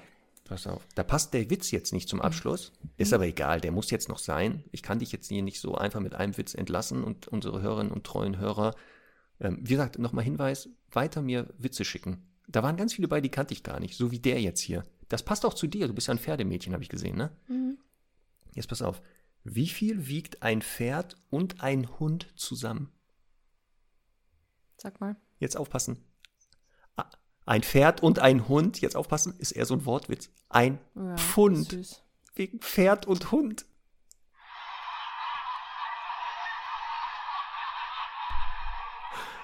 Ist der Knaller, oder? Pfund, mhm. weißt du? PF und U. Ach, okay. Meine ich wiegen zusammen 463 Kilo. Conny, ich muss doch weiter die Witze erklären. Ich merke wieder, du hast das wieder nicht verstanden. Ich habe es verstanden. Ich, ich habe ja auch gesagt, das ist ganz süß. Ist ja für so, für so, äh, ja. Ach. Grundschulniveau ist nett. Auf jeden Fall. Also, ich bleibe am Ball. Wir werden Conny irgendwann schallend lachen hören. Ich verspreche das. Das wird hier mein Auftrag sein. Und deswegen, Conny, wünsche ich dir noch einen äh, äh, ganz entspannten Tag. Gewitter ist da, ist schon am Tröpfeln. Ist weiterhin, ja. Ja, dann noch schnell mit dem Hundchen raus, ne? Ja. Bevor es dann richtig losgeht. Immer Und was steht heute noch an bei dir? Ja, ich schaue mal, wie es mir so geht. Ähm, ja. Ich habe nachmittags eigentlich Stunden, aber ich ah. glaube, die werde ich abfrühstücken können. Ja. Und ist was dabei mit Angst heute? Äh, ja, tatsächlich. Vielleicht mache ich auch das ein oder andere Video. Eine Hündin, oh. die ähm, Geräuschangst hat. Äh, vielleicht schaffe ich das dann in Kombination zu der Folge auch ein bisschen zu zeigen auf Instagram. Dann hören und sehen wir uns beide nächste Woche was zum Thema Jagdverhalten. Yes. Okay, bis dann. Tschüss. Tschüss.